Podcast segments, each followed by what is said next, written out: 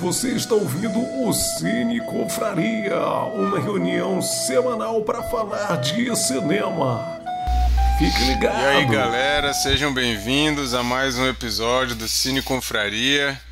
Estamos aqui hoje para falar sobre Licorice Pizza, um filme do Paul Thomas Anderson aí que esteve na última premiação do Oscar aí com três indicações. A gente vai comentar sobre isso mais um pouquinho para frente. Hoje vocês que estão assistindo e não só ouvindo já viram que temos aqui um convidado no nosso meio. Esse é o Guilherme que veio comentar o filme com a gente dessa vez. Mais um, um Manauara aqui na roda e a gente vai comentar esse filme e tudo que a gente for falar aqui hoje, contando com a participação dele aí, as coisas que ele for falando aí para acrescentar nesse papo aqui. Também você que está nos assistindo ao vivo, fique à vontade para participar comentando. A gente lê aqui os comentários, mesmo que a gente não entenda o que você está querendo dizer, a gente vai ler assim mesmo, ou mesmo que a gente discorde veementemente, a gente vai ler assim mesmo. Então, fique à vontade para escrever o que você quiser aí no chat. E eu vou chamar o Guilherme só para dar um oi, então, dizer quem ele é, por que, ele aceitou esse convite. Fala um pouco aí, Guilherme. Tudo bem, gente? Boa noite. Meu nome é Luiz Guilherme, sou de Manaus. É, e sempre acompanhei o Cine, acho muito legal. Sou amigo de grande parte de vocês. E sou grande fã do Paul Thomas Anderson, acho ele fantástico. E, enfim, fui convidado, né? Já participo, sempre dei uma participadinha ali no chat, sempre estava assistindo, aí comecei a, a escrever um pouquinho também. E agora estou aqui, participando. E Maravilha. Obrigado pelo convite. Massa é uma honra demais. participar aqui com vocês. É isso aí, ó. Fica aí a prova de que se você participa no chat, você pode de repente ser chamado É. para participar aqui falando ao vivo. Não que isso também seja uma grande honra, né? Mas a gente É, tenta. Bom, gente, como vocês sabem, é, quer dizer, se você está ouvindo isso depois, talvez você não saiba, mas nós estamos gravando esse episódio hoje, no dia 29 de março. Então, o, a cerimônia do Oscar acabou de acontecer no domingo. Tivemos aí a, a noite de premiações, tão aguardada todo ano, amada por uns, odiada por outros. E como esse ano a gente não vai fazer um episódio especial de Oscar, como a gente fez ano passado, comentando tudo da cerimônia, a gente vai fazer uma coisa mais enxuta aqui. Só vamos comentar o que mais gostou e o que menos gostou da cerimônia, sem muito aprofundamento, só mesmo pílulas da opinião do Cine Confraria sobre essa cerimônia que aconteceu no último domingo. É, antes de começar aqui, a Sheila já falou aqui, a gente não vai ficar comentando Will Smith não, né? Pelo amor de Deus. Bom, aí vai depender de cada um. Se alguém aí quiser comentar o caso, Já comentou. o, o tapa de Will Smith, fica à vontade. Aqui nós somos democráticos. Mas eu vou começar falando que o que eu menos gostei nessa cerimônia foi a decisão de colocar vários prêmios técnicos como fora da cerimônia, prêmios importantes como edição, que eu achei um absurdo o que eles fizeram com o pretexto de que era para a cerimônia ficar mais curta e não ficou.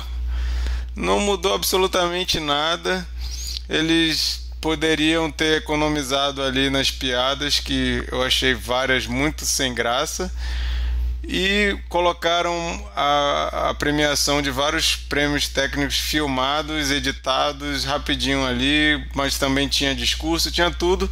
A única diferença é que não foi feito ao vivo e, ao meu ver, foi uma bola fora. Espero que não continuem desse jeito no ano que vem e não desprestigiem esses prêmios que foram colocados ali de um jeito que para mim não fez o menor sentido. E o ponto alto para mim foi Troy Kotsur, o pai de No Ritmo do Coração, primeiro ator deficiente auditivo a ganhar o Oscar. Foi um momento para mim muito especial do Oscar. Tava torcendo muito por ele e foi lindo ele subir ali, receber aquele prêmio. A, a avó do Minari, né, tendo até a sensibilidade de tirar o, a, a estatueta da mão dele para ele poder fazer os sinais. E ele fez ali aquele discurso, foi muito emocionante para mim. Para mim, o Oscar deveria ser lembrado por isso e não por certos acontecimentos aí que a Sheila já comentou. Mas esse é meu highlight, meu highlight do, do Oscar desse, de 2022. Sheila. O engraçado é que eu acabei fazendo, dando uma de TSE, né? Falei que não era Prada e o outro falou que, e aí dessa merda toda, mas. Psicologia reversa. É, eu vou pra gente não ficar todo mundo igual no momento no ponto alto, que eu acho que muitos vão falar o mesmo, eu vou dar uma variadinha. Gostei de ver a Liza Minelli com todo vigor, apesar das suas limitações físicas e enfim. Ela estava muito feliz de estar ali, foi bom vê-la. É um ícone, né? É um grande ícone da, do mundo das estrelas no sentido geral. Então foi bom revê-la. E para mim, não, eu não vou chamar de momento que eu odiei ou pior momento, mas assim, a, novamente, pelo segundo ano, eu fiquei insatisfeita com o melhor filme, que foi para Coda. E é isso, para mim foi o momento mais baixo e a Liza foi o momento mais alto. E eu não vou falar dessa história desse rolê. Beijo. Beleza. Guilherme. É, o meu o ponto, eu gostei demais desse Oscar. Eu gostei muito. Então, para mim, o ponto alto desse Oscar foi a inclusão. É, para mim, foi um Oscar extremamente inclusivo, um Oscar que teve muitos apresentadores negros, muitas apresentadoras mulheres, e isso para mim foi muito legal, foi muito interessante. É, eu, eu, porque eu não sei exatamente quantos, mas eu acredito que as cinco ou seis primeiras categorias todas foram apresentadas por negros, todos. E eu achei isso muito legal, porque a gente viu o que acontece com o Globo de Ouro aí. O Globo de Ouro praticamente acabou, foi só feito pela internet e só divulgaram os, os vencedores, não teve absolutamente nada. E acabou por causa que eles não quiseram mudar. E para mim o ponto alto foi que o Oscar mudou. O Oscar conseguiu se transformar. O Oscar está mais jovem. Apesar de ter feito umas bobagens aí, que realmente foi um ponto totalmente bola fora. É, foi essa questão de premiar os, alguns técnicos. Pô, Duna, tadinho, quase não, não, não ganhou ao vivo, Duna. Só ganhou no, no playback ali. para mim, o ponto alto foi a inclusão que o Oscar teve. Mudou e mudou para melhor. E o ponto fraco, assim, o ponto baixo que, infelizmente, para mim estragou o Oscar, infelizmente eu tenho que falar, foi o tapa. Eu estava muito feliz, eu estava comendo na hora e para mim foi um balde de água fria, foi assim, perdi minha fome, eu fiquei incrédulo, tentando entender o que tinha acontecido e acabou para mim ali foi assim, foi um egoísmo sem tamanho, foi terrível. E assim, para mim foi o ponto baixíssimo que vai ficar guardado para a história como um ponto baixo do Oscar. E infelizmente é, um, é, um, é uma mancha, é uma mancha no Oscar. É isso. Ah, o, o Guilherme estava falando sobre o Oscar mudou. Eu esqueci de comentar para mim pior do que tudo Desculpa falar uma segunda coisa pior, tá, gente? Mas é que eu lembrei agora, não dava pra, pra não falar. Aquela premiação de internet com os momentos mais marcantes do cinema. Pub, os fãs do Zack Snyder fizeram uma, uma fizeram uma, uma, um movimento ali. Cenas mais marcantes do cinema. Zack Snyder, Justice League lá. E, e aquele Army of the Dead, pelo amor de Deus, bicho, o que, que é aquilo? Aquilo é ali é bizarro, aquilo ali pra mim foi bizarro demais. Só assim pro, pro Mikael, teu microfone tá pra cima. O mais maluco é que se tu entrar na página do Zack Snyder hoje, ele aparece como vencedor de dois Oscars. Caramba. Oficial? Oficial? É oficial, tá lá no, na página dele. Caramba. E são esses dois aí que o Marquito falou. É, o, o, momento mais animado, alguma coisa assim. O outro Nossa. É o, o, filme do melhor ano. Cena, melhor é, cena, acredito. cena mais impactante do Cara, ano. que bizarro isso, mas beleza. Mikael, aproveita aí. Olha, eu, eu tô com o Marquito 100% em tudo que ele falou. É, em relação que já começou equivocado, porque quando anunciaram que iam tirar aquelas categorias, já, já se sabia que ia acontecer isso. E aí eles ganharam o quê? Um minuto em, em cada em cada prêmio. Ganharam um minuto e pronto, mas não alterou em nada e, e, e pô, foi totalmente errado. Eu espero que eles nunca mais repitam isso. E, e o Marquito falou também sobre o momento do Troy Kotzer, também para mim foi o momento mais emocionante. Concordo também com o que o Guilherme disse, é, porque o, o prêmio que vem a seguir do Tapa meio que fica é, ofuscado.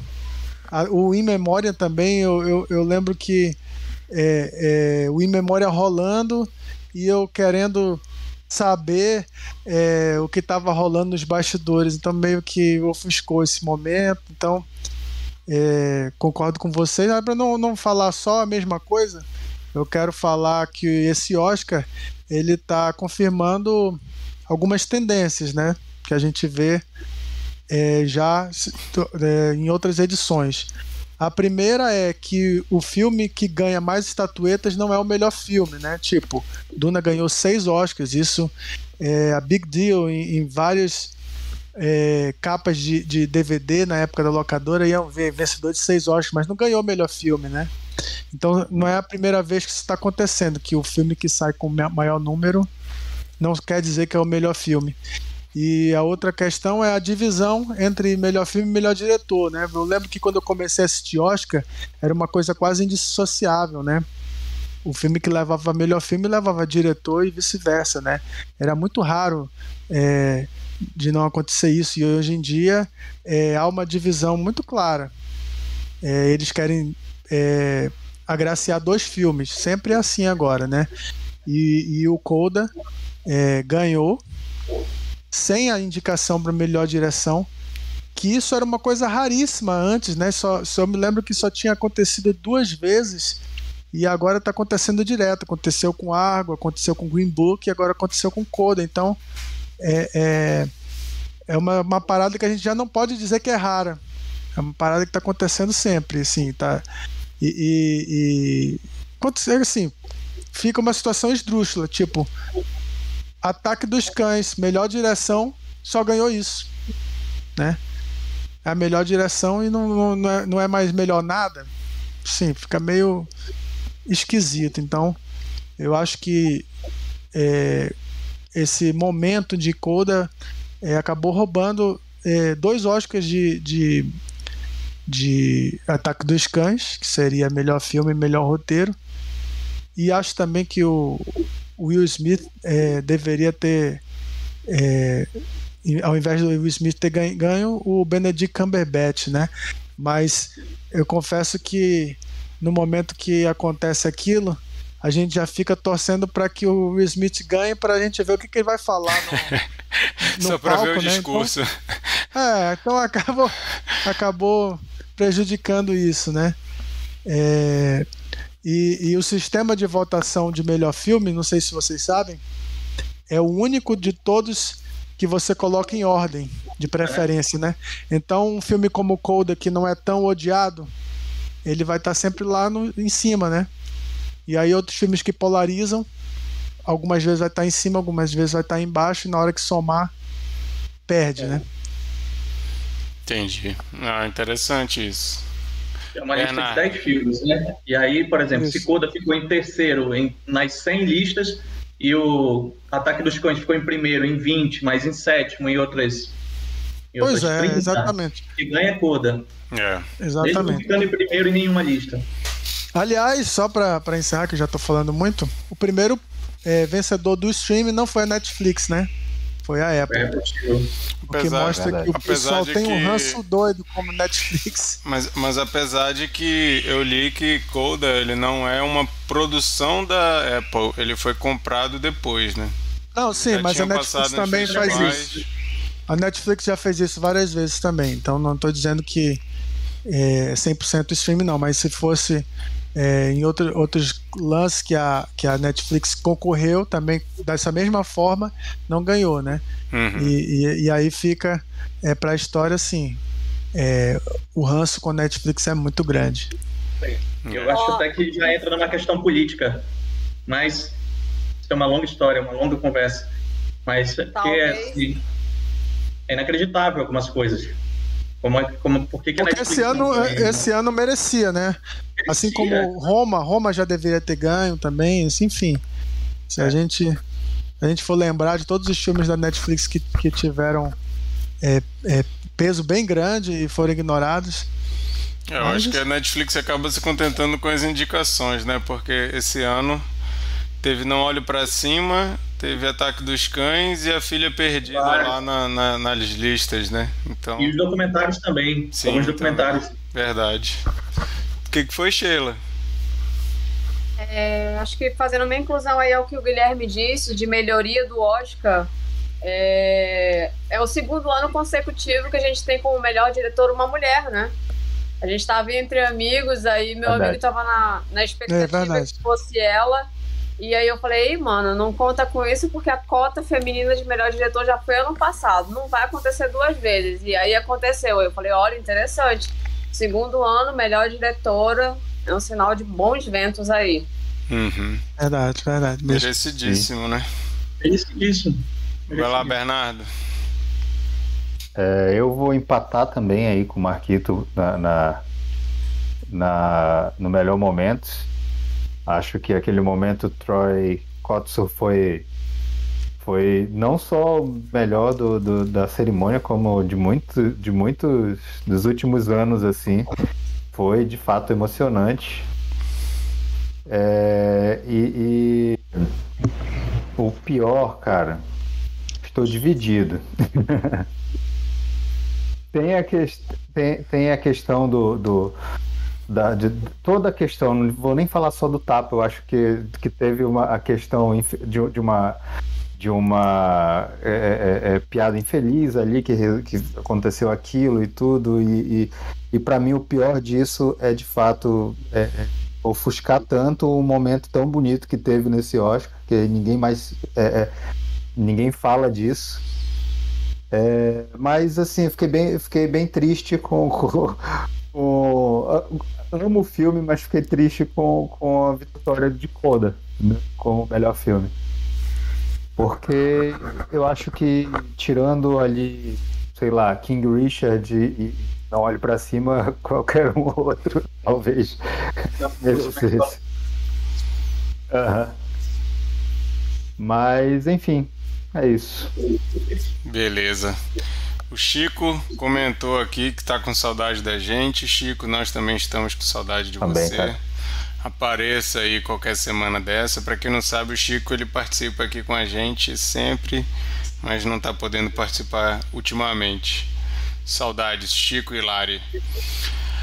É, bom, gente, a gente não vai aprofundar muito no Oscar, esses foram nossos comentários sobre o Oscar e hoje nós vamos falar de fato é sobre Licorice Pizza, como a gente falou na introdução aqui, filme do Paul Thomas Anderson, que teve três indicações para o Oscar: melhor filme, melhor roteiro original e melhor direção.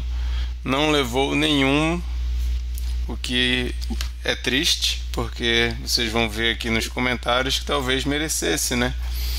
Vamos ver, vamos ver o que, que a gente vai falar aqui. É, ou não. Mas mas o, o, o, esse filme, eu diria assim que é um dos filmes mais acessíveis do Paul Thomas Anderson. Para quem não está conseguindo lembrar quem é o Paul Thomas Anderson, ele é conhecido por Trama Fantasma, que inclusive foi indicado da última vez que, que ele fez esse filme, Vício Inerente, O Mestre, Sangue Negro, Embriagado de Amor, Magnolia, Bug Nights. Então o cara tem filmes aí conceituadíssimos, filmes importantes, filmes que marcaram. Eu, por exemplo, tenho Magnolia como top 10 de todos os tempos na minha lista. É um filmaço. E sempre que o Paul Thomas Anderson lança alguma coisa, eu, eu sempre vou atrás, né?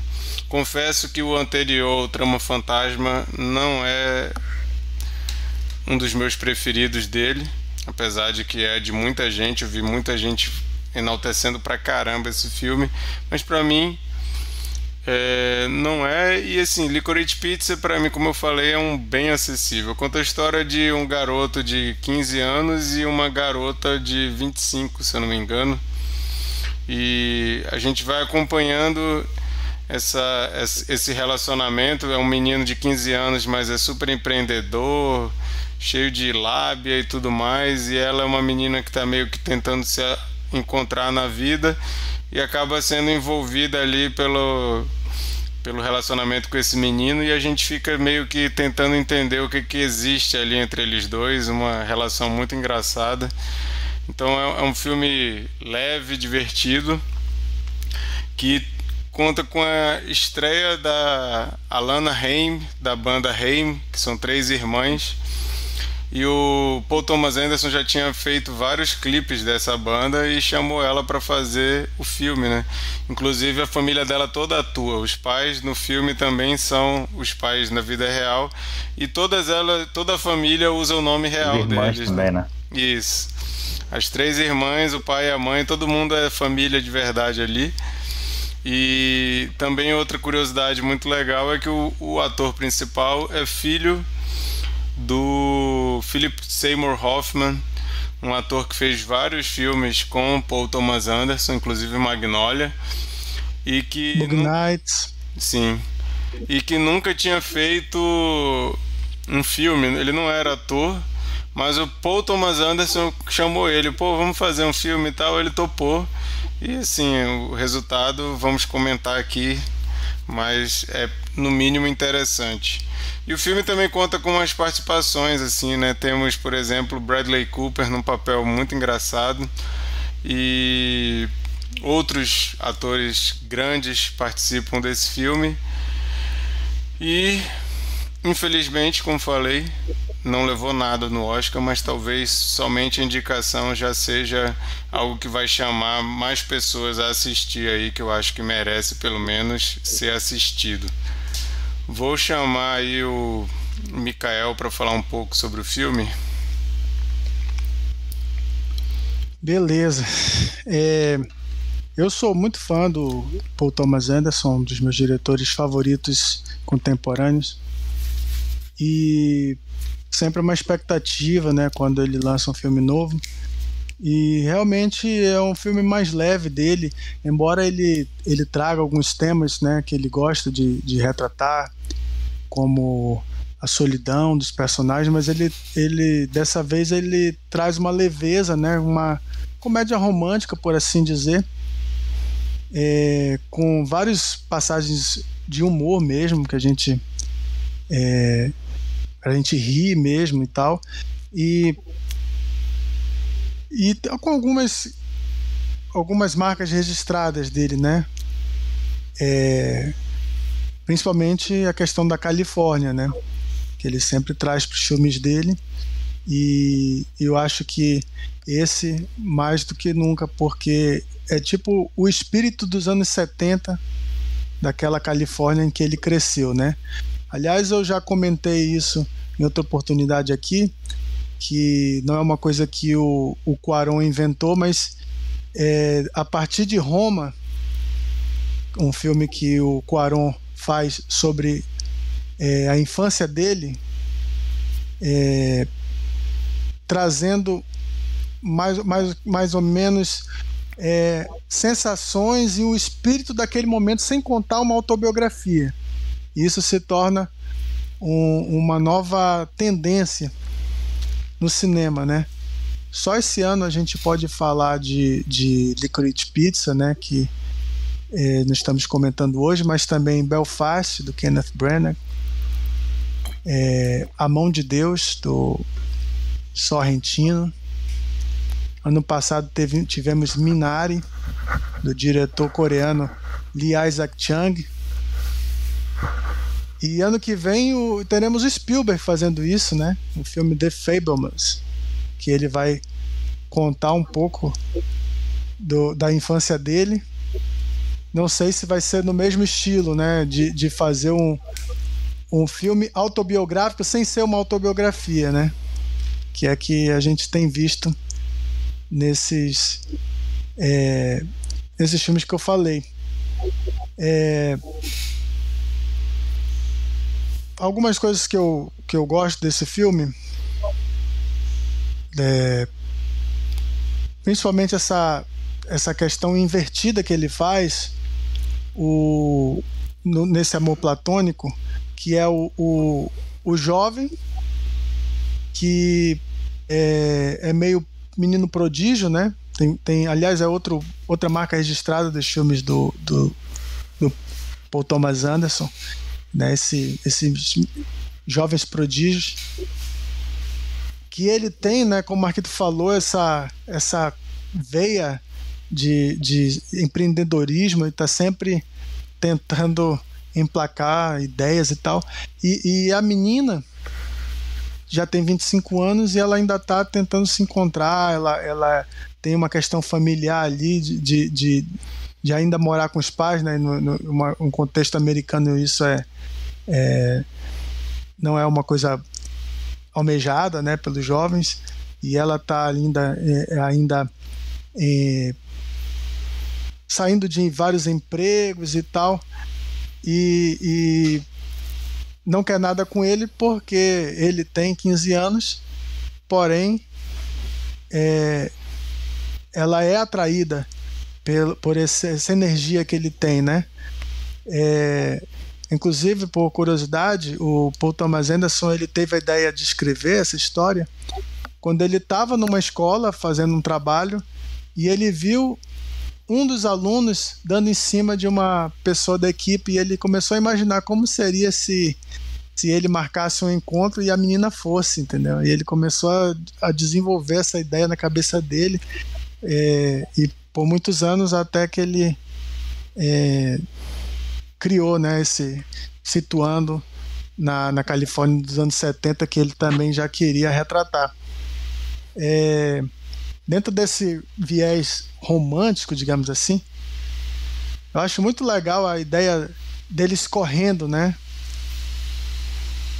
É, eles estão sempre correndo e, e, e tem o, o, o, culminando, né? No momento que eles estão correndo em direção um ao outro, né? E o filme tem várias passagens, né? Ele é, ele é até episódico em alguns, de alguma maneira. É, o, o Paul Thomas Anderson gosta de, de, entre, é, de entremear várias histórias. É, ele já fez isso em outras oportunidades, mas aqui, é, do jeito que ele faz, a gente pode também comentar que esse filme é sobre cinema, né? o personagem do Sean Penn tá interpretando ali o William Holden, né? E aí ele traz como, como se, se fosse uma figura ali dos anos 70, naquele contexto, é, de, de, um ator que já viu seus, seus melhores momentos passando, mas que, que tem essa, essa ideia é, é meio é, de que ainda está por cima e tal, é, querendo se autoafirmar. E o, e o Bradley Cooper faz o John Peters, né? Que é um, um produtor que fez muito sucesso nos anos 70. Ele era o cabeleireiro dos artistas, né? E ele, bem relacionado por, por ser o cabeleireiro dos artistas, acaba emplacando como produtor. Essa história está contada no filme do Warren Beatty, Shampoo, de 75, né? E, e o Bradley Cooper faz uma versão desse cara, né? É, não sei se assumidamente, mas faz. E, bom, quero ouvir vocês. É, resumindo, é isso, né? Mas. Legal. Legal. Podem falar. É, Guilherme, fala um pouco aí. Bem, é, eu gosto muito do Paul Thomas Anderson. Gosto muito. E talvez esse tenha sido o erro. Porque eu fui com uma expectativa muito alta. Eu fui na, na pré-estreia do filme, fui pro cinema, fui assistir no cinema e Trama Fantasma, para mim, é um dos filmes que eu acho fantástico, me impactou, me impactou realmente. É... E o Licorice Pizza, não. Para mim, assim, é... ele, ele tem uma trama desinteressante. É, é um filme, assim, a gente gosta de... Quando a gente fala que o filme é longo, não é porque o filme tem três horas. Tipo, Batman tem três horas, mas eu não considero um filme longo. Já o Licorice Pizza tem duas horas e eu considero um filme longo, porque o roteiro dele se repete, e se repete, e se repete, até chegar num final que eu, eu esperava uma, uma, uma outra coisa, e foi um final hollywoodiano, um final assim. A gente pode dar spoiler aqui? Como é que é? Pode. Pode, à vontade, cara. Então, é um final hollywoodiano, um final feliz, assim. É, eu acho que, assim, o filme tecnicamente é impecável. É Paul Thomas Anderson, impecável. É, as atuações são impecáveis também, cara, não tenho que falar, assim, é, é muito bom. Tecnicamente o filme é muito bom, as atuações são muito boas. Eu não gostei da trama, da trama em si eu fiquei refletindo a questão da idade, e eles tocam nesse assunto logo no início. Ela fala, ah, eu, eu acho assim, que é um filme. É, uma, é um romance adolescente feito para adulto. E, e ela é um romance proibido. É aquele romance proibido que ela fala no início: ah, a gente não pode porque é proibido, tipo, eu vou ser presa. Eu tenho 25 anos e você tem 15. Depois, no meio do filme, ela toca mais uma vez nesse assunto conversando com a amiga dela, que ela fala com a irmã dela. É, você não acha estranho eu saindo com ele, tem 15 anos com os amigos dele? Aí a amiga fala, não. E acabou esse assunto, esse assunto morre no filme. Morre. E, e aí fica se repetindo, se repetindo algumas coisas. Então, assim, não foi um filme que me cativou. Eu esperava muito mais, eu fui com uma expectativa muito alta. Talvez o erro tenha sido eu mesmo. E porra, os filmes dele são, para mim, os filmes dele são impactantes. São filmes para impactar. É, Sangue Negro, porra, que isso, Sangue Negro é, porra, você sai do cinema impactado realmente, tipo, né, porra, o negócio é muito, muito forte. É muito forte. Trama Fantasma é muito forte. E, e eu fui, assim, nessa expectativa. E, assim, assisti no cinema focado, mas aí deu uma hora, assim, o, o roteiro parece que vai engatar, vai, agora vai engatar e dá uma repetida. E aí vai, vai, vai, duas horas de filme. E o filme acaba. Então, assim, não foi um filme que me cativou muito. Assim, eu fiquei um pouco até decepcionado com o filme, assim. Fiquei meio triste. Até estava conversando com o Bernardo sobre isso, que eu voltei. Eu, eu gosto muito, eu não tenho problema nenhum com spoiler. Então, antes de assistir o filme, eu, eu leio tudo sobre o filme, eu assisto toda a crítica, eu faço tudo, depois eu vou assistir o filme e depois eu volto a assistir a crítica de novo. E foi isso que eu fiz com o Licorice Pizza. E os críticos também falando muito bem, todo mundo falando muito bem. Eu falei, cara, o que, foi que eu errei? Onde foi que, o que, foi que eu não peguei nesse filme? Mas é, é isso, ele simplesmente não me cativou. Ele, ele, eu esperava algo eu não fui atendido nesse álbum, mas eu, eu entendo que ele é um filme extremamente bem feito. A técnica do filme é muito boa, a, os reflexos que ele usa no, no, filme são muito legais. Tem uma cena que eles estão sentados no, que eles estão deitados na cama e um põe a mão no outro e ela é muito bonita essa cena. E tem uma outra também que eles estão conversando no espelho e aí a câmera pega o reflexo deles, depois a câmera move e mostra eles olhando para um outro lado. E você fica meio confuso, dá uma confusão na, hora dessa cena. Então, tecnicamente, o filme é impecável, como os filmes do Paul Thomas Anderson. Só que eu achei o roteiro dele não me agradou, não me, não me pegou. É, então, acho que é isso. Resumindo assim o filme para mim, ele é um é um filme, é um romance teen proibido feito para adulto é, tipo, eu resumo esse filme assim, mas extremamente bem feito. Como todos do Paul Thomas Anderson. Legal. É, eu, eu não sei se daria para considerar um coming of age esse filme, né? Eu, eu costumo gostar muito de filmes com esse. Ah, mas é um, um coming of age também invertido também. Pois é, né? Porque a exatamente. É porque quem mais ali, o- o personagem que mais desenvolve é na real a menina, né? Ela, ela é a que tá perdida, digamos assim. E ele, apesar de ter 15 anos, é extremamente bem resolvido. E Tá. aparentemente vai ter um, um futuro aí brilhante pela frente. E ele é muito seguro de si mesmo, né? Ele, tanto é que ele não tem constrangimento nenhum de chamar uma menina de 25 anos para sair. Chama ela, diz que vai pagar. O cara é todo, todo seguro de Ele si realmente mesmo. já é bem sucedido, né? Ele realmente já é bem sucedido. Sim. Ele realmente tem dinheiro. É. Ele E, e, assim, é meio que um coming of age. É... Coming of age, para quem não conhece esse termo, são esses filmes que vai mostrar o, o desenvolvimento de um adolescente numa questão de amadurecimento, né? Só que tem muitos filmes que, que, que contam esse tipo de história e esse parece que vai ser um coming of age, mas parece que o personagem adolescente, ele, como a gente já falou, já está muito bem resolvido. Então, eu acho que o estranhamento que ela tem em relação a ele, a gente tem também. Eu acho que isso reflete no, na, em quem está assistindo.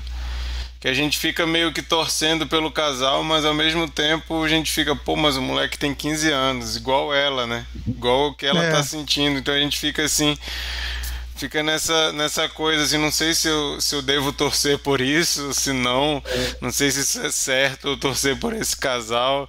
Não, e é também no- aquela. no- Sabe, sabe quando tem aquela, aqueles grandes amigos que, que você não quer que eles namorem porque pode estragar a amizade?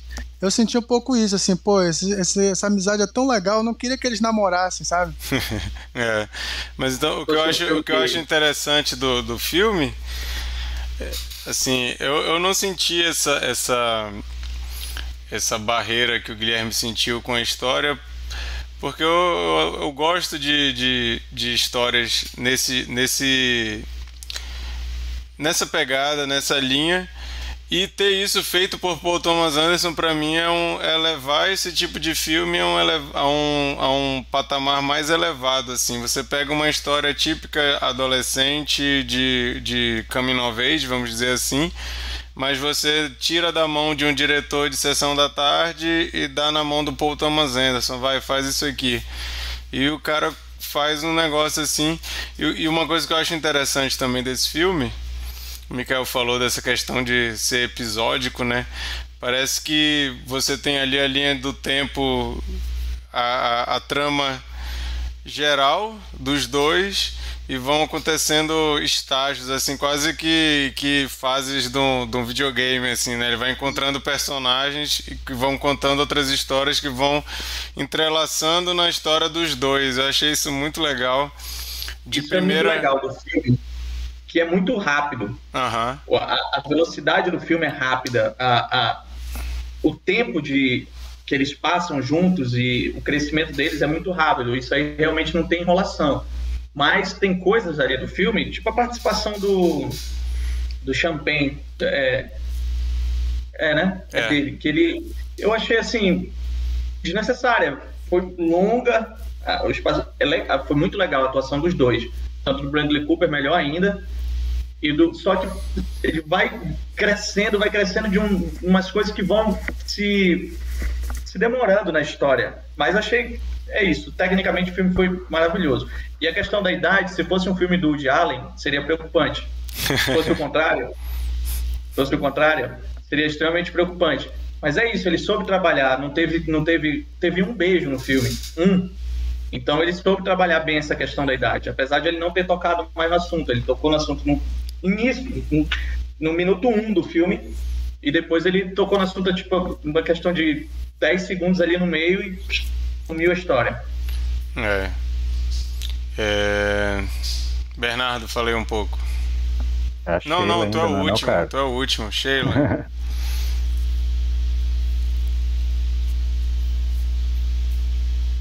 Vamos lá, né? É, eu vou trazer uns pontos aí. Eu, não é exatamente que eu vou contrapor o Guilherme, mas eu vi umas outras camadas nesse filme. Concordo que ele é, ele é maior do que deveria, né? A gente continua naquela campanha de que os filmes duram meia hora a menos. Em alguns momentos eu me vi olhando ali para quanto tempo faltava, né? Eu falei, nossa, tem uma hora, tá faltando não sei quanto, né? Eu falei, poxa, mas e aí o que, que vai acontecer? Essa sensação de quanto que ainda tá faltando para terminar esse rolê. Mas, o que, que eu acho? Eu gosto muito, acho que o trunfo do filme é o desenvolvimento dos personagens. Eu achei o desenvolvimento dos dois extremamente rico. Por quê? É, existe uh, um tema que é muito predominante. É a moral elástica dos dois. Eles têm uma moral de muita elasticidade. Não existe, ele não é mocinho, ela não é mocinha, ele não é bandido e ela não é bandida. Mas em muitos momentos eles agem, fazem coisas que não são exatamente coisas corretas e que são coisas que relativizam uh, coisas que seriam mais corretas, como por exemplo a questão da idade.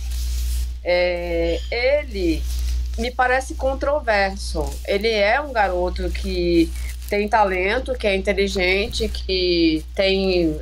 Ele é um empreendedor nato, mas ele tem algumas condições que, que são.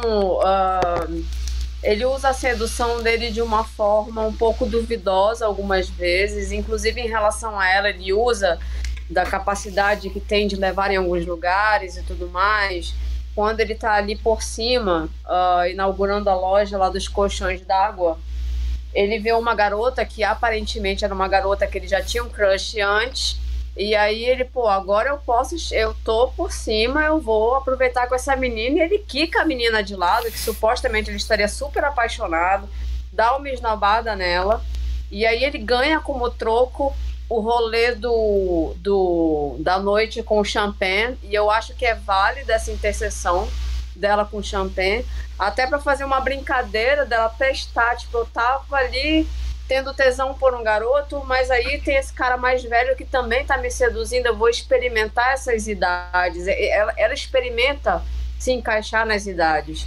Quando ela vai para o escritório de campanha do candidato a vereador, ela tá experimentando se aproximar daquele rapaz mais velho e interessante, que tem interesse nela também, e também se interessa pelo vereador, porque ela também moralmente ela quer crescer, ela quer frequentar bons lugares, ela quer enriquecer, ela quer mudar de vida de uma forma que também é moralmente elástica. E quebra a cara porque o cara é gay. E aí ela se frustra mais uma vez e ela relembra que aquele garoto tinha uma conexão mais forte com ela, ainda que ela tivesse desencaixes de momento. E assim, eu acho que eles têm uma dança de interseções e afastamentos é, ela fica encantada com o amadurecimento dele, com o momento de vida dele bem mais resolvido que o dela, mas na convivência deles, ela vai vendo o quanto ele ainda é um moleque. Quando eles vão. Isso. Quando eles vão pra, pra casa do, do, do, do cara da celebridade, toda, todas as decisões dele são de menino aquela, aquela, uh, o que que acontece naquela reflexão que ela faz na calçada? Ela olha eles estão no fim de uma noite desastrosa. Os meninos estão abastecendo o carro e brincando de, de, de, com o cano lá do coisa de, da gasolina, simulando posições sexuais, que é uma brincadeira extremamente adolescente. Aí ela olha para aquilo e ela pensa: o que, que eu tô fazendo da minha vida, né? É quando ela é, é. resolve. Ir pro comitê resolve... lá. É, é quando ela resolve procurar a turma dela. E ela pergunta: você não acha esquisito? A pergunta que ela faz pra irmã, né? Você não acha esquisito eu gostar de andar com esses adolescentes? Porque realmente é muito disforme ela ali. E assim, toda vez que eles estão convivendo, ela sempre traz à luz para ele coisas mais maduras. Você tá pensando tanto que quando vai dar merda com petróleo, é ela que fala para ele: Ô menino, você acha que o vinil é feito de quê? De petróleo. E aí ela traz para ele reflexões mais adultas, é quando eles se afastam. Eu acho que eles têm uma dança de similaridade, ao mesmo tempo afastamento e diferença de idade. é, eles, eles, eles dançam muito nas decisões morais que eles tomam, e eu acho que isso é muito rico. E, e esses encontros. Você não tem um motivo, né, um bandido. E esses encontros e desencontros, eu acho isso muito vida real, assim. Todo mundo, já, todo mundo já viveu isso, né? Essa coisa de Sim. você tá afim de alguém e quando você vai, essa pessoa não tá, e depois essa pessoa tá e você não tá. Essa coisa eu achei, achei muito legal, a forma que ele retrata Sim. isso, né? E é legal que a, parece que há um imã muito forte entre os dois, tanto que toda vez que eles se desencontram, eles quando eles cai a ficha, não, a gente cola mesmo, eles saem correndo um pro outro. Essa cena se repete, que eu acho que é para dar ênfase nessa força que um tem em direção ao outro. E tem essa velocidade, aquela ânsia do amor e tudo. E o que eu acho muito legal, é, e que não é comum em histórias de amor, é que só tem um beijo, um beijo leve, não é um beijo de língua, não é um agarramento, é um beijo bem levinho, e ele acontece na última cena. Então eu acho que é você transitar ali num, num romance e que esse romance dura duas horas e o, só acontece o beijo na última cena, também é uma proposta muito inovadora. Então eu acho que ele trouxe é, camadas muito interessantes. Eu, eu, eu, eu vi algumas coisas e fiquei refletindo bastante sobre elas. Além de uma estética linda, né? Os planos sequência são maravilhosos. O plano sequência em que eles se conhecem é genial, é, é, delicioso, assim. Ele consegue te prender no filme ali naquele momento. E depois tem quando eles estão naquela feira de adolescente, que ele tá andando e cumprimentando todo mundo e não sei o quê. É, eu só tive algumas. Eu tive uma dúvida, eu tive algumas dúvidas é, se realmente ele era rico como parecia, se realmente a família dele era bem sucedida como ele contava porque em alguns momentos ele, tipo assim, ele funda dois empreendimentos que dão merda. Não, aliás, um que dá merda, que é o dos colchões. E parece que ele fica numa de pior, assim, entendeu? Que ele tá ferrado. E aí, cadê aquele glamour anterior que ele já suscitava?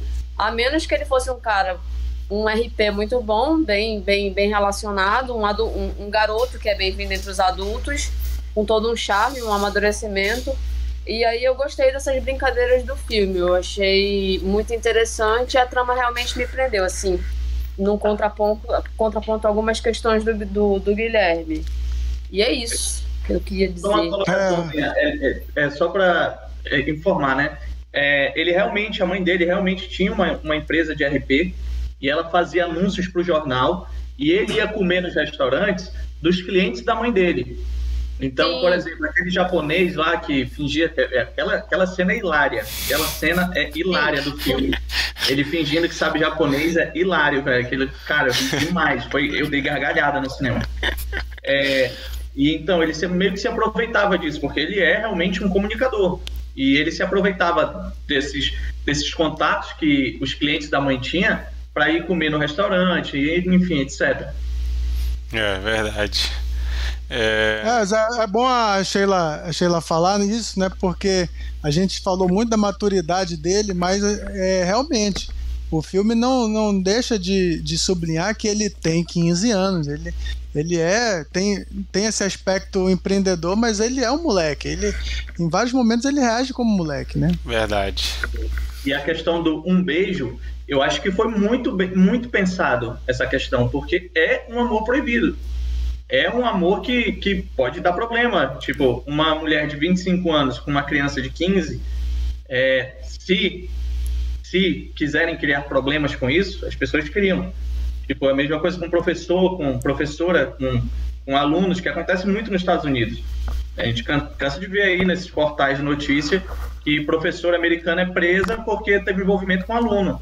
E isso nos Estados Unidos não é uma coisa aliás, acho, acredito não ser no mundo uma coisa muito difícil de acontecer. Então eles tiveram cuidado em eles eles mostraram essa esse, esse essa história romântica de amor que é real, pô, acontece, acontece muito, mas eles tiveram cuidado de trabalhar isso. Então eles deram um beijo, um beijo simples, para justamente as pessoas não caírem em cima, não caírem matando e enfim, é, esse filme na mão isso um ato político e etc.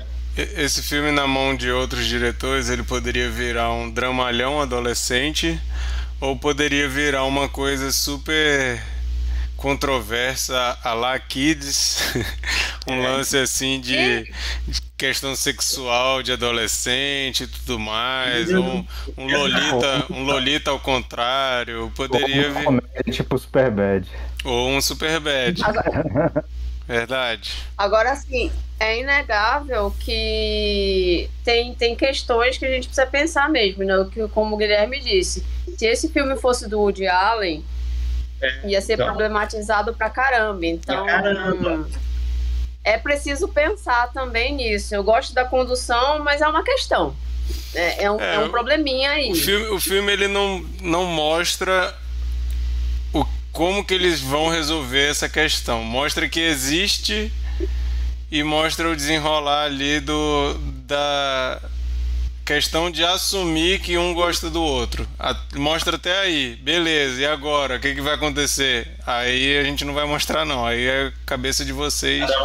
A história que ele queria contar era o envolvimento de um, um, um adolescente e uma adulta um adolescente talvez mais maduro do que o normal e uma adulta talvez um pouquinho menos madura que o normal, os dois tentando se encontrar ali na vida e se encontrando juntos. O filme foca nisso, vamos mostrar essa história aqui. É um período da história dos dois, né?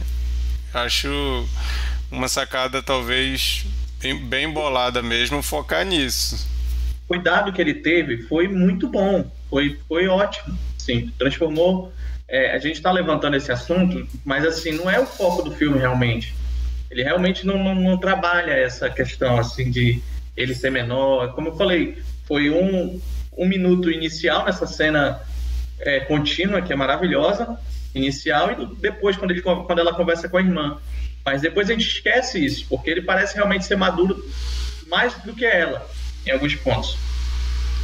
É, e, o menino mostra assim que ele tem uma cabeça muito aberta, inclusive com questão de droga, mas não vai pro lado sexual, né? Não mostra as questões sexuais dele, mostra que ele tem vontade de pegar a Lana, que ele até dá umas tentativazinhas ali, mas não vai mergulhar nesse lado, não, não tenta mergulhar nesse lado. O que realmente seria meio problemático se fosse para isso aí, né? E um outro, ponto, um outro ponto também que ele entra muito curto, que ele realmente só dá uma passagem é a questão da religião, de ela ser, ela ser judia e ela termina com ele, com outro namorado dela que era amigo dele por causa da religião, que ele é ateu, então tá, passa muito rápido isso. Então é, é, essas questões que podem vir da, da polêmica, ele, ele passa muito rápido. O que é bom, o que é ótimo, porque esse não é o foco do filme. O foco do filme é a relação entre os dois. E essas coisas ficam todas em segundo plano. Todas. Esse Idade, rolê religião, tudo. Esse rolê da, da religião, ele foi tão avulso, gente. Total, total. Tão, é, é totalmente avulso. E foi tocado, eu acho que umas duas ou três vezes o fato dela ser judia ali, quando teve o teste. É, a criança isso, é isso é isso, mas isso é uma questão muito forte nos Estados Unidos, né? Muito. Aqui para o Brasil não faz muito sentido, mas para eles lá é, é, muito forte.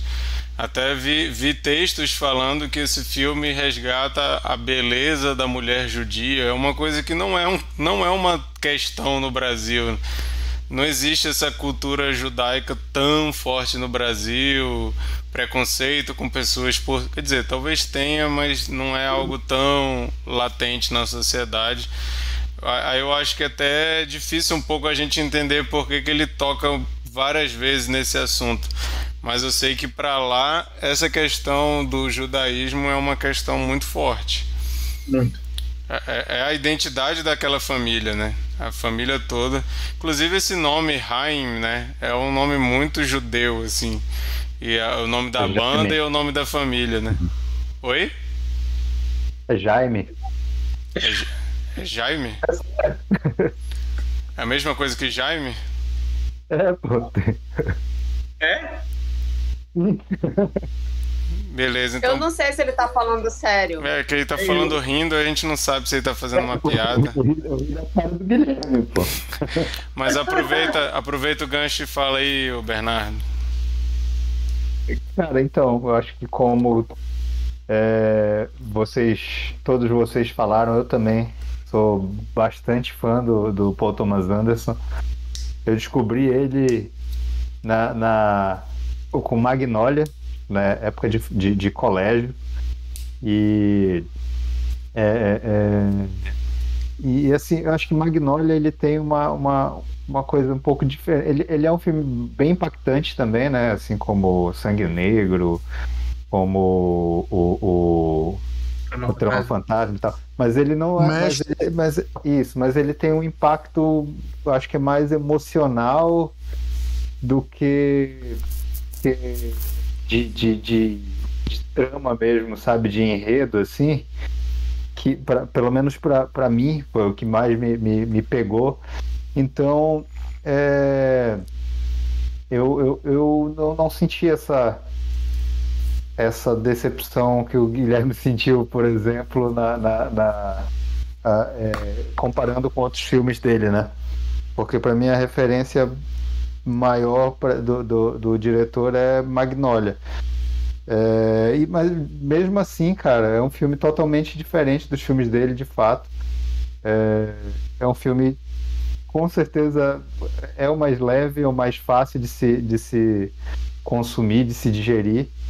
É, e eu é, é, é, eu gostei demais. Eu gostei demais. Eu, eu, eu, eu gosto.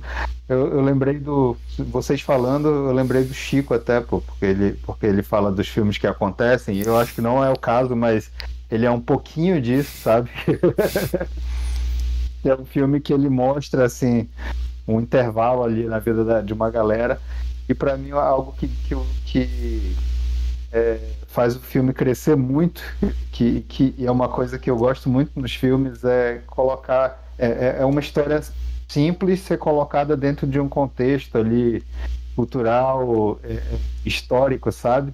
E mostrar personalidades de fato que, que existiram, é, personagens, é, é, enfim, da política, da, da, da do, do, cinema especialmente, porque é, o filme ele, ele bebe muito disso mesmo, né, de história do, do, do cinema ali naquela, naquela década de 70. E isso para mim é, faz crescer muito e ele usa e ele usa muito dessa, muitos desses desses pontos para dar essa profundidade né ele inclusive coloca ali o, o, uma personalidade política né que foi o Joel Wax, eu acho que foi, foi ele foi é, ele era candidato a vereador, era isso é, naquela época. Mas é, ser uma personalidade naquela época é, é, gay e tem aquele cara que é meio que um stalker que fica que fica é, circulando que a gente não sabe porquê, sabe? Tá ali, mas aí quando tu vê que o cara é gay, aí tu fica com aquele negócio na cabeça, pô, será que isso aí é um, é um tipo de, de, de perseguição só pra, só pra, sei lá, lascar com a vida do cara, ou, ou sei lá, um doido querendo matar, não sei.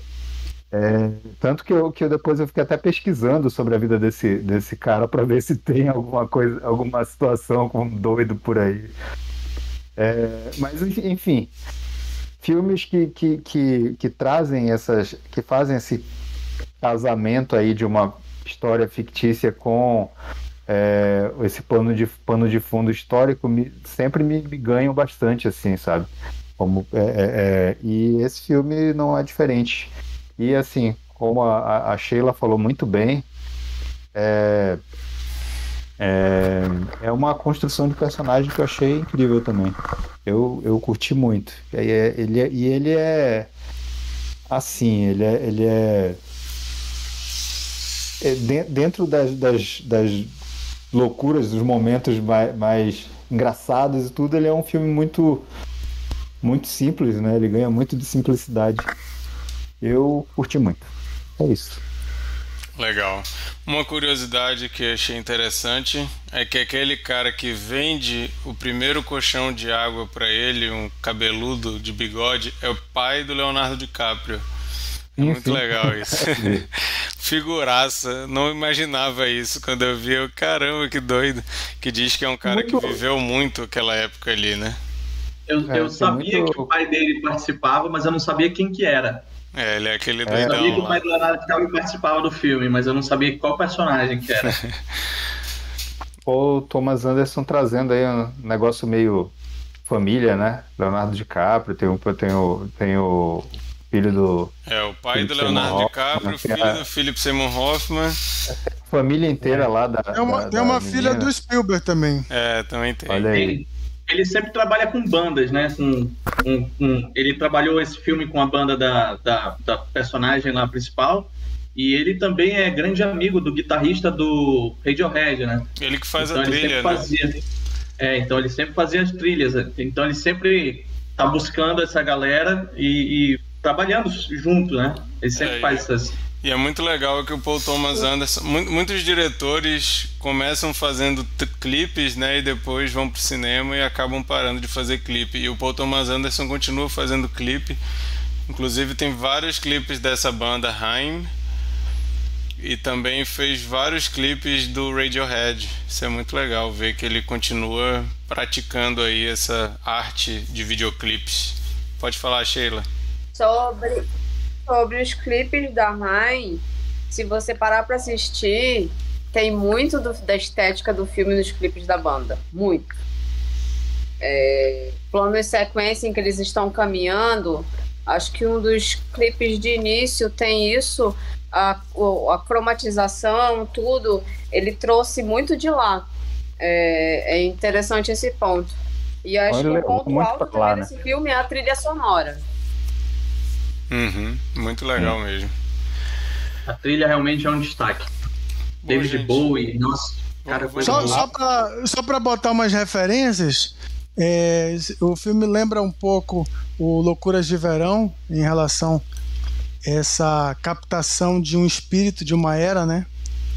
Da, da juventude do, do- de, um, de um cineasta, né? Aquele Loucuras de um Verão do George Lucas. E outra, outro filme que me lembrou também foi o Quase Famosos, né? Que é essa questão do menino prodígio e que tem uma paixão platônica, né? Lógico que os caminhos que cada um toma Também, são bem diferentes, também mas nos anos 70, né? também, exatamente. Aí sabe uma, uma- falando de referência, a relação dele, do principal, com os amigos ali, empreendedores, me lembrou muito o Rushmore, aquele filme do Wes Anderson, Ah, o Wes Anderson. que o menino é todo. tem um monte de súditos e tal, que vai fazendo os planos dele, me lembrou Ah, muito também. Eu fiquei, caramba, parece o. o- Esqueci Eu acho que do eles se assemelham muito, cara, esses dois diretores. Inclusive, o Ma- Ma- Eles são Marquito estava falando. parecidos. Marquito estava falando sobre esse filme, como seria se esse filme tivesse sido dirigido por outros diretores. Eu imaginei o, o, o, o Wes Anderson. Wes Anderson, cara, porque seria uma Acho história. que ele- ele ia muito mudar a paleta de cores ali. Já que vocês falaram, tem, tem muita gente que confunde os dois, né? E É. eles não são irmãos, tá, gente? Mas o Wes- o Wes Anderson é contemporâneo e muito bom também. E parêntese aqui, nada a ver com o assunto, mas pô, o French Dispatch foi esnobado total nesse Oscar, cara. Um filme tão legal. Fica aí o Várias protesto. coisas foram inovadas nesse Oscar. Fica, Várias. fica o protesto por terem esnobado o Wes Anderson esse ano no Oscar com um filme tão bom como French Dispatch que está na Star Plus. Vai, Sheila. É, o que parece é que é um filme bastante relaxado. Parece que ele estava a fim de fazer uma parada para se divertir, sabe? Sem grandes É. cobranças, sem, sem se sentir o diretor de Magnolia, por exemplo.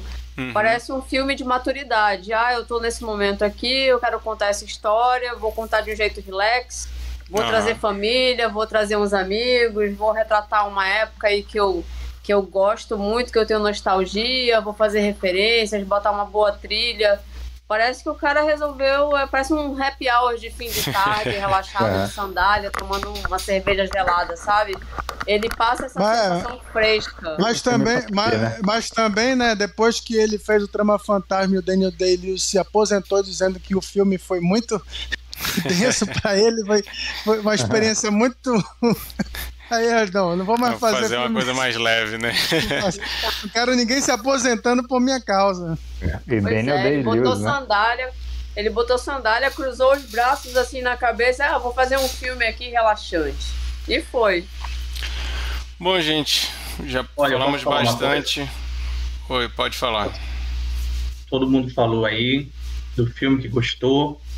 Eu gostaria do meu Paul Thomas Anderson de volta. Ah, Meu Paul Thomas Anderson do Sangue Negro, filme pesado, filme que a gente, meu Com Deus do céu, que já que aconteceu aqui, eu quero meu Thomas de volta. Não gostei desse novo dele, não. Novo, legalzão, não. Deixa o cara relaxar. É, Deixa deixa o ele tomar cerveja dele.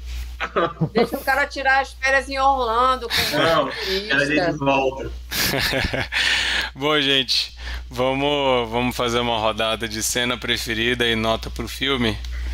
Eu vou falar que a minha cena preferida, o Guilherme falou que deu gargalhada naquela cena do, do cara no restaurante japonês, chinês, não sei. Eu dei gargalhada naquela cena da agente dele, a Mary, entrevistando a Lana, que tá querendo ser atriz. Que tudo que ela pergunta, a Lana diz que faz, sei. que sabe. Tudo ela sabe. E a mulher começa, ela fica, dá um close naquela mulher e ela fica com a cara meio tremendo, assim, falando com ela de um jeito. Cara, aquela cena, eu, eu fiquei imaginando, cara, como é que alguém pensa nessa cena? A, a cena toda ela é cômica, mas aquele desfecho, aquele zoom na cara daquela mulher, a mulher com uma expressão assim de, de maluca, assim, com a boca meio tremendo, falando que ela era talentosa e tal. Eu fiquei. Como que ele conseguiu exprimir essa. essa atuação dessa mulher nessa cena, bicho, muito é muito absurda toda aquela cena ali, o desfecho pra mim, aquela mulher merecia uma indicação só por aquela cena, ela tá genial. Não conheço aquela mulher, mas ela é animal, aquela baita de uma cena, vou colocar como minha cena preferida, apesar de que esse filme, como ele tem vários episódios no meio dele, cada uma é melhor que a outra, mas vou botar essa cena como minha preferida e a minha nota é 8. Sheila, Cara, é engraçado que o que eu acho que ele traz nessa cena, num crescente, eu acho que ele consegue transmitir, assim, mais do que a loucura dessa mulher, ele traz uma, um tesão dessa mulher. Inclusive, todo mundo tem tesão na Lana, não sei se vocês perceberam, todo mundo que, que interage com ela, ela tem um envolvimento que a sensualidade dela é elevada e todo mundo fica ali catalisado por essa menina. Eu acho que o rolê que dessa, dessa senhora é muito por aí que é bem esquisito, assim, enfim. É, o, a minha, eu não tenho uma cena favorita, eu tenho uma sequência favorita, vou contrariar Guilherme mais uma vez. A sequência com Champagne é toda muito, uh, ao mesmo tempo que aleatória, ela é extremamente cômica. E ela culmina pra mim com ele arrancando na moto. Ela, você se lembra meu nome? Cara, quando ela falava, você se lembra o meu nome, o cara simplesmente arranca e deixa pra trás. É, é, é sensacional. Eu não tava esperando por isso. Eu gosto de cenas que eu fico assim, eu não tava esperando isso, não. Isso é muito louco. Não é, não, Guilherme, não são os sapos caindo numa chuva, tá? Mas é uma coisa bem, bem aleatória também. Adiantando também, a minha, seria a minha cena favorita também. Tá vendo, seu? Seria também. Seja coerente. É, também. E, e, e depois também, ele correndo em direção a ela, é linda aquela Sim, cena. Sim. Sim, Linda. sim. A cena dele é hilária. E ele correndo depois, é bonita a cena, é linda. É, quando eu parei assim, eu falei, pô, legal, essa cena é massa. Que ele olha pra ela no chão e sai disparada. É maravilhosa essa cena. E aí eu vou de nota 8. É isso. beleza. Então, Guilherme, não sei se tu vai dizer que é essa cena mesmo, ou se tu vai escolher outra. Seria realmente essa cena mesmo. É, e a continuação dela, de ele arrancando, que eu achei hilário, foi hilária essa cena. Ele arrancando foi realmente muito bom. E depois. Essa, a cena inteira, cara. Foi, essa cena do, do Champagne realmente foi muito boa. Ele arrancando, depois ele caindo na moto. E, e, e depois o, o, garoto correndo em direção a ela foi realmente, para mim, foi um, um, ponto alto do filme ali. Foi muito boa essa cena. E é quando eles inserem dois atores aços, né? O Tom Waits e o Champagne é. ali interagindo. Muito louco aquilo uhum. ali. Mas a minha nota pro filme vai ser 6,5. Não, tem, tem que ser nota redonda. Ou arredonda para baixo ou para cima. Pra cima, pra cima. sete, é sete. Mas ali. Beleza. Foi, foi forçada, da, forçada a dar um 7. Olha, é muito acima, eu, eu acho, como ele como diretor volta. Não. volta. Mas pra mim, pra mim, Magnolia é muito acima também, tanto é que eu boto Magnolia no meu top 10 filmes de todos os tempos. Mas vamos convir que Licorice Pizza é um filme legal pra caramba também. É. E, e só coisa quando você falou, Marquito, do, da questão de, de ser um filme é, juvenil e, e, bem trabalhado, que deram para um diretor, eu vejo isso em Coda, que é um filme é, juvenil, um filme que é adolescente, parece, poderia ser passado na sessão da tarde facilmente, é um filme de sessão da tarde e muito bem feito. Tipo, é como se fosse o Licorice Pizza, filme adolescente, teen, mas é extremamente ah, bem eu... feito, tecnicamente bem feito. Eu, eu, até faço uma relação entre os dois, mas eu, eu não sei, o Licorice Pizza ele, ele consegue fazer algo que o Koda não consegue, saca? Mas eu, cara, eu, eu fiquei encantado com Koda. Também não acho que deveria ganhar melhor filme, também acho. Mas o melhor filme para mim seria é, Ataque dos Cães, seria Koda. Mas Koda é o filme que eu assisti e falei para todo mundo assistir. Mãe, assiste esse filme, tal, assiste esse filme, amigo, assiste esse filme, todo mundo. Eu saí, eu saí colocando para as pessoas. Falei, olha, pega a minha senha do, do Amazon e assiste. Pega a coisa, assiste. O pessoal veio aqui para casa, ah, qual é o filme que a gente vai assistir? Vamos assistir um filme leve, Coda. Eu assisti esse filme já mais cinco vezes. Caramba. Tipo, é isso. Filme fácil de assistir. Não, é. Tá, realmente. realmente. É, eu acho que eu... eu... acho que são os filmes mais acessíveis dos indicados ao Oscar, é Licorice Pizza e Coda. Mas Coda é muito mais é, fácil de assistir do que muito Licorice mais. Pizza. Leve. Mas isso para mim não é uma vantagem de colocar ele acima de Licorice Pizza. Para mim Licorice é melhor, mas ambos estão na, no patamar assim de dá para qualquer pessoa assistir. Isso. Eu acho que tecnicamente, tecnicamente, é aquilo que eu falei, tecnicamente, Paul Thomas Anderson é uma obra-prima, todos os filmes dele. É incrível, tecnicamente, a atuação é incrível. Só que não me pegou a, a trama, o filme, a trama do filme. Eu, foi o que a Sheila falou, tipo, deu uma hora e meia de filme, eu falei, porra, e aí? Será que esse filme não vai acabar não? E eu tava assistindo no cinema, sozinho, eu tava focado.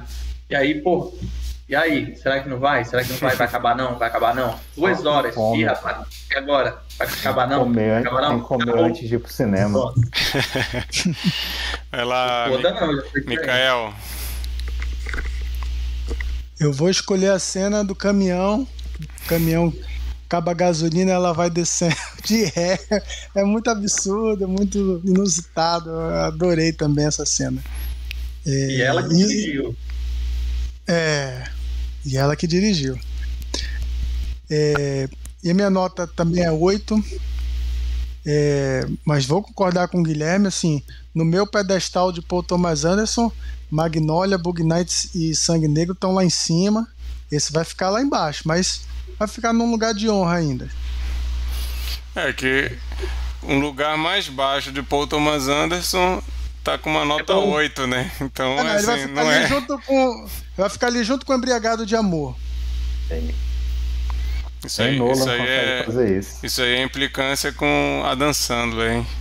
Ah, foi ótimo. Não, não, mas eu digo que eu gosto do, do Embriagado de Amor. Mas eu digo assim, entre comparar todos, esses dois vão ficar um pouco mais embaixo e o, o as obras-primas dele vão ficar lá em cima. Entendi. E, e é um título bem bosta, Você gostou de Trama Fantasma? Gostei. Trama Fantasma, o mestre vão ficar ali no meio. O, o mestre, o mestre é maravilhoso. Vai lá, Bernardo. É maravilhoso. Olha, eu, pra eu não empatar aí com, com Sheila e Guilherme, porque eu também acho aquela sequência sensacional do começo ao fim, o lance de ela estar tá lá no bar e, e, ficar, e ficar olhando pro cara e olhando pro, pro, pro menino e, e sabe aquele negócio de, de um menino seu, seu ser um ator começando e ela tá com um ator experiente ali, de ciúme, aquela cena toda é sensacional. Mas vou escolher a cena com com Bradley Cooper, que eles ficam falando da, uh, o nome da Barbara Streisand. Bom também. Que, que, ele fica repetindo um monte de vezes, Streisand. Não, não. É muito bom, realmente. O Bradley Cooper com aquele cabelo tava muito engraçado. Sim, sim, sim. sim. É, eu achei muito boa aquela cena. E minha nota é 9. Ó. Oh. Bernardo, que sempre joga a média lá para baixo, tá subindo a média aí hoje. Olha, gente, ele deu 9. Gostou mesmo. 9, dei 9, Sheila. Maravilha. Chocada.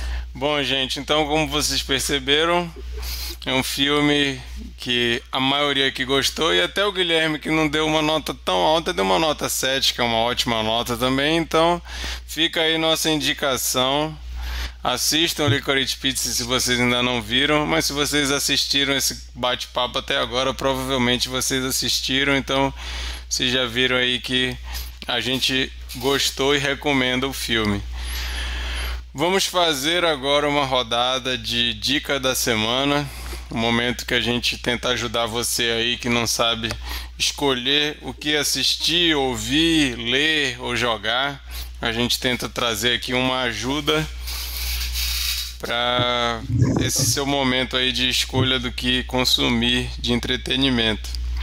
Eu vou começar falando que a minha dica é Master, que está no Amazon Prime. É um filme ali que é um terrorzinho, mas não vou dizer que é um terror de dar medo, de dar susto, nem nada. É com a Regina Hall, que inclusive foi uma das apresentadoras do Oscar, e ela é comediante ela é, eu acho ela engraçadíssima. Ela é da série Black Summer com Don Cheadle, Cheadle, sei lá como que pronuncia o nome dele, que é uma série que eles dois. Não, não, peraí, peraí. Black Monday. Black Monday foi mal, não é Black, Black Sunday. Summer é uma série de, de zumbi, é, Não, Black Monday, desculpa. Ela é de Black Monday e ela é hilária no papel lá. E eu fiquei muito curioso de vê-la fazendo um filme categorizado como terror. E é um desses filmes de terror que estão sendo feitos bastante recentemente, focado em terrores da vida real, racismo. Conta a história dela que a Regina Hall ela assume uma posição como se fosse a quase, quase como uma reitora de, uma, de um dormitório de uma faculdade, uma faculdade é, que a maioria das pessoas são brancos, e também mostra em paralelo uma garota novinha que está entrando na faculdade, também negra, e vai mostrando o relacionamento dentro dessa faculdade com essas diferenças que a gente sabe que acontece. E começa a focar nessa questão do, do, do, preconceito e com o passado dessa faculdade, o histórico do, dessa faculdade. Então, assim, se você não gosta de terror, mas você gosta de temas raciais, eu acho que dá para você assistir. Não é um filme que é aquela coisa de, ai meu Deus, eu não consigo ver esse filme porque eu tenho medo de terror.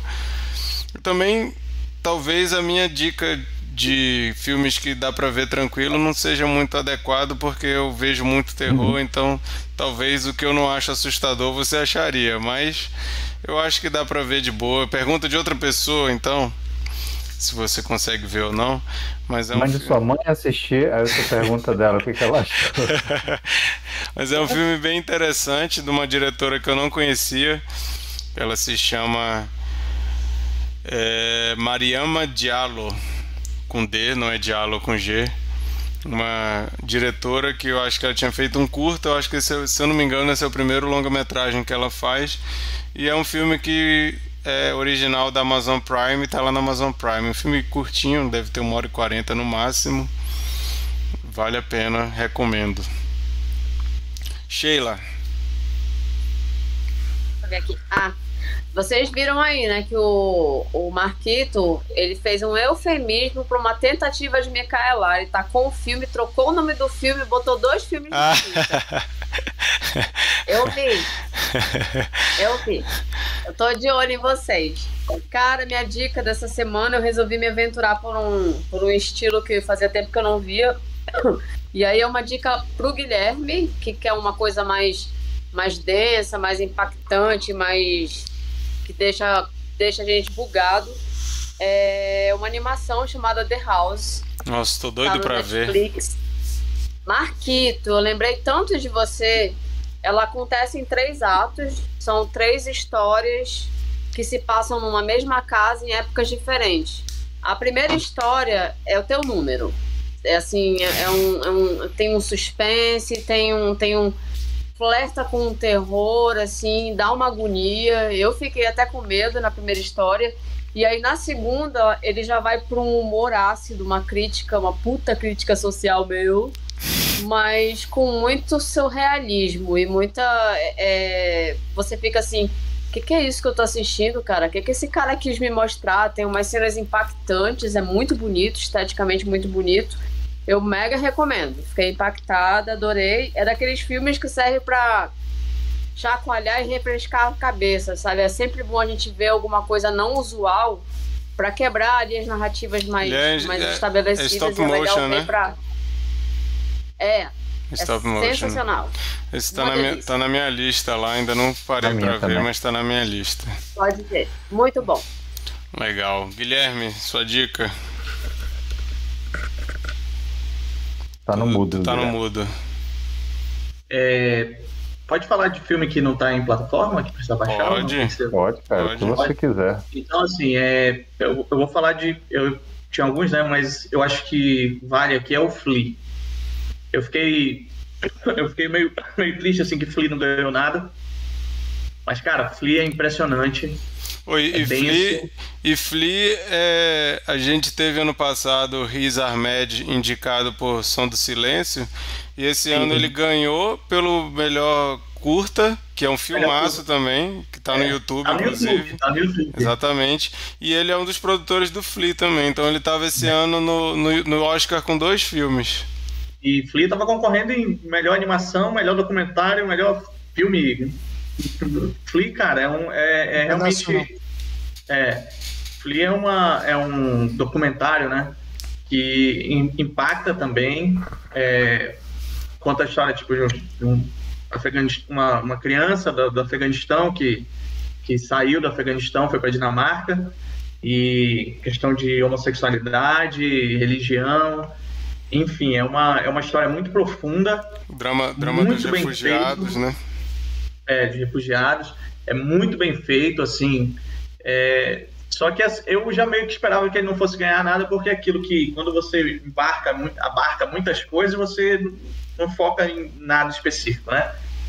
É, mas assim, cara, tinha que ter uma menção honrosa pro Flea, porque ele realmente é um do, é, ele mudou, ele muda um pouco, ele ele quebra aquele engessamento do, do cinema. Ele é ele é um documentário, ele é uma animação, ele é um filme e tudo misturado e dá certo. Essa que é, que é, que é o grande tchan do Flea, porque ele dá certo. Ele é um filme, ele é um documentário, ele é animação e ele dá certo nas três coisas. Ele é uma boa animação, ele é um bom documentário, ele é um bom filme. Então a minha indicação é, é Flea. Quem puder assistir aí, assista, porque ele não tem ainda, ainda prazo de, de lançamento, né? Eu acho que aqui no Brasil, mas tem para baixar aí. Se souber baixar, manda ver, porque vale a pena. Tem legenda, já tem tudo. Assista. Muito bom.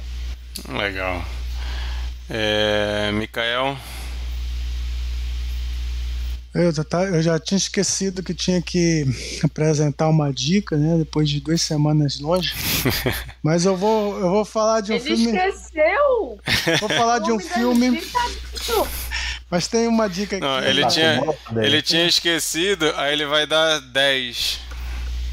Certeza. Eu, não, olha, não. vocês. Não, não, não, não, não. Eu vou falar de um filme que vocês não conhecem, é um filme chamado Filho Nativo. Alguém conhece?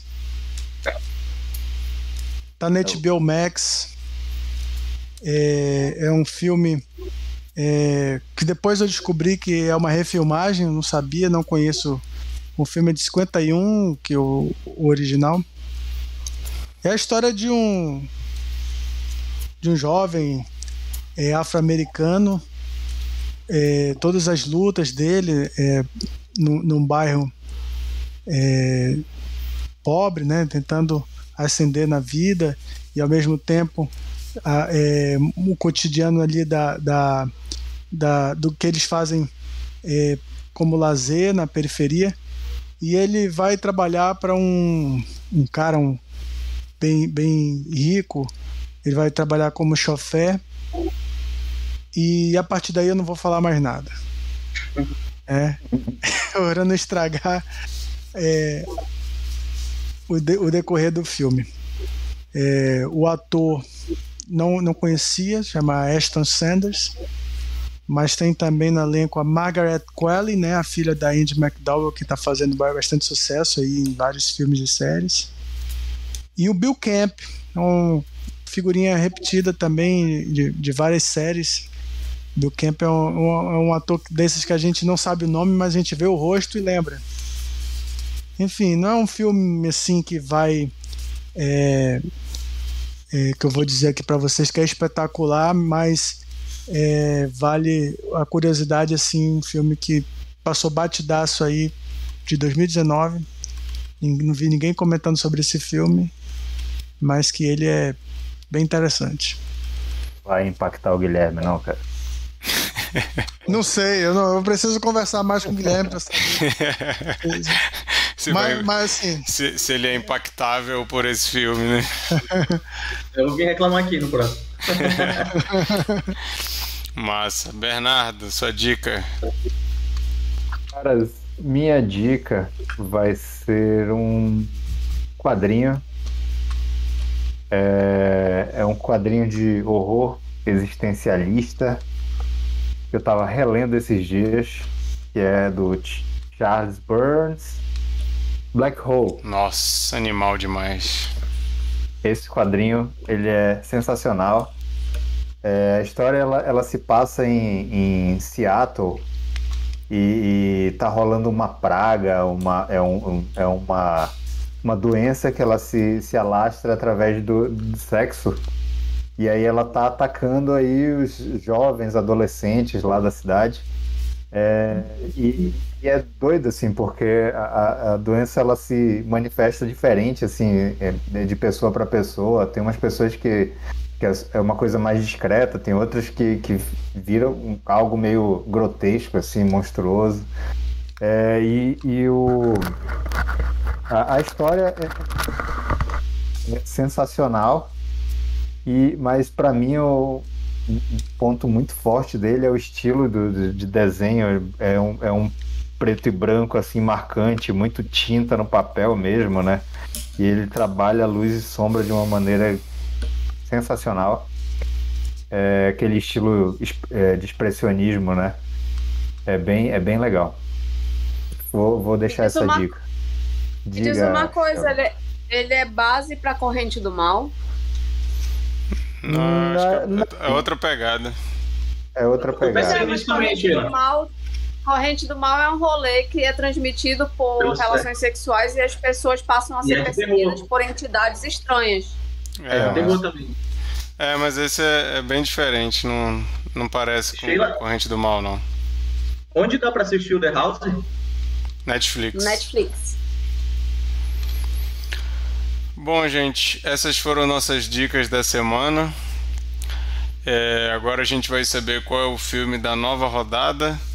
Para você que não conhece o esquema aqui do Cine Confraria, toda semana no final do episódio, um de nós, no sistema de rodízio, escolhe qual filme que todo mundo tem que ver para comentar na semana seguinte. Hoje nós estamos gravando esse episódio no dia 29 de março. Então, a nova rodada começa agora e vai até dia 5 de abril. Então, o Mikael, que é o curador da semana, vai dizer qual filme que a gente tem que assistir para comentarmos ao vivo no dia 5 de abril. Então, se você está ouvindo isso como podcast ou assistindo depois no YouTube e gostaria de participar da conversa, fica ligado aí que dia 5 de abril, às 22 horas, horário de Brasília, a gente entra ao vivo no YouTube para conversar sobre esse filme. Mikael, sem mais delongas, diga aí para nós qual que é o filme da rodada. Bom, agora passou né, o momento do Oscar. É, a gente comentou vários filmes, inclusive. Já fica aí para quem quiser procurar. A gente falou sobre Ataque dos Cães, é, Não Olhe Para Cima, King Richard, Amor Sublime Meu Amor, vários. Agora passou, a gente vai para outra outra sequência agora. É, eu vou chamar aqui é, um filme mais é, antigo, né? Para quem é geração Z deve ser muito velho, mas para mim nem tanto. Martin Scorsese vai fazer 80 anos esse ano, né? Aqui mais para frente, na verdade, né? Em novembro. Mas eu reparei que a gente nunca viu um filme do Martin Scorsese aqui, né? E como eu vou fazer o curso do Scorsese com o Pablo Vilaça, eu estou assistindo alguns filmes dele. E por que não trazer um filme do Scorsese então para o Cine Confraria, pensei eu, né? E escolhi trazer Os Bons Companheiros, de 1990, um dos melhores filmes do, do Scorsese, né? Filme de gangster, não sei se vocês já viram com Ray Liotta e Robert De Niro e Joe, Joe Pesci. Pesci. E baseado num livro de um cara que era da máfia mesmo, né? E então. Oi? The Goodfellas, né? O... Goodfellas. Isso. Os Bons Companheiros, que está disponível no HBO Max, então eu fica aí o convite para todo mundo assistir e colar com a gente. Tenho certeza que vai ser legal. Maravilha. Já tu falou de Scorsese, eu já pensei na hora no Zé. De repente, se tu não tiver ninguém para convidar, o Zé é um cara que é fera de Scorsese.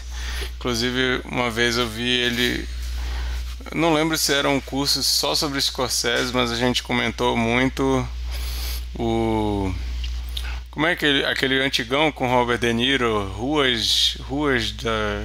Caminhos Perigosos? Caminhos Perigosos, e comentando também o. o com Nicolas Cage, dos Paramédicos. Vivendo no Limite. Vivendo no Limite. Ele comentou muito esse filme. Incrível o Zé falando sobre esse filme. Mas é isso. Mesmo que o Zé não venha, você está convidado para conversar com a gente sobre os bons companheiros no próximo dia 5 de abril, 22 horas, horário de Brasília, no nosso canal do YouTube. Se você quiser acompanhar a gente, se inscreva no nosso canal do YouTube, segue a gente no nosso Instagram. Tudo você acha lá com Cine Confraria, tá fácil de achar. E você seguindo a gente no Instagram, você fica sabendo aí de filme da rodada, curiosidades, é, as nossas dicas que a gente dá aqui, a gente sempre bota lá também. E eventuais avisos aí de imprevistos ou de coisas diferentes que vão acontecer, a gente sempre avisa por lá. Então não deixe de seguir a gente no Instagram, Cineconfraria. Sheila, tu tá com uma cara que eu tô tentando entender o que, que aconteceu. É que eu tava. Enfim, né? Eu ia falar mesmo, eu ia dizer que, cara, segunda semana que o nosso chat tá flopado. A gente ah. tem que mudar alguma estratégia aí. Uhum. Semana passada ninguém falou nada, essa semana ninguém veio comentar. Então, será gente, será que não é. Será que não é o afunilamento do BBB que tá Big cada Brother? vez mais. Ah, é é Pode ser. É, terça, é o dia de, terça é o dia de saída do paredão, né? Aí a concorrência é pesada. Verdade. Pode ser isso. Pode ser. Ou é só porque tá chato mesmo. Aí a gente aceita sugestões aí da galera, se você quiser dizer. Oh. Galera, tá chato pra caramba, melhor vocês fazerem tal coisa. A gente decide a gente se a gente vai fazer ou não, mas a gente ouve. O que foi, Bernardo? É. Ou então a gente foi cancelado no, por algum motivo, cara. É, é Pô, verdade. Pra quem, gosta, pra quem, gosta, de cinema, vai ter Scorsese no próximo, não é possível. É. Porra. Agora. Ou então é porque a gente não tá comentando coisas mais acessíveis. Se bem que o nosso formato for... a gente comenta de tudo, né? Então acho que não é isso, não. Eu, em maio, eu em maio eu vou, em maio eu vou aí no, em Belo Horizonte. Aí eu vou dar um tapa na cara do Marquito para ver se alavanca a nossa audiência. É, talvez seja isso que tá faltando. Eu sei. A gente voltou pra Puta merda. Bom, gente, é isso. Obrigado, Guilherme, por ter topado participar. É... Obrigado, obrigado pelo convite. Maravilha, esperamos que isso se repita mais vezes. Obrigado por sempre comentar lá no chat também. É... E obrigado a todo mundo que está ouvindo isso. É, tivemos poucas pessoas ao vivo no YouTube hoje, mas as, tem gente que vai ouvir depois. E obrigado você que está ouvindo esse episódio do Cine Confraria. Se você gostou, manda pro seu brother, manda pros seus amigos, manda sua mãe assistir, seu cachorro. E é isso. Até semana que vem, comentando os bons Eu. companheiros. Tchau. Tchau, tchau. Valeu, gente. Obrigada, Guilherme.